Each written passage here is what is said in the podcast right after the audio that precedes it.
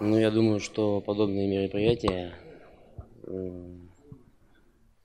позволяют, ну, скажем так, более ясно взглянуть на картину,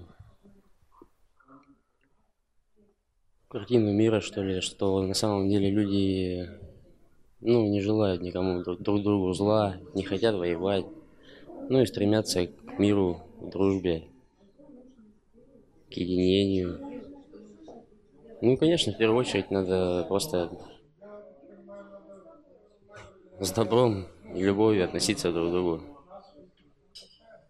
Ну, в первую очередь, конечно, с семьи начинать. Семья это главное.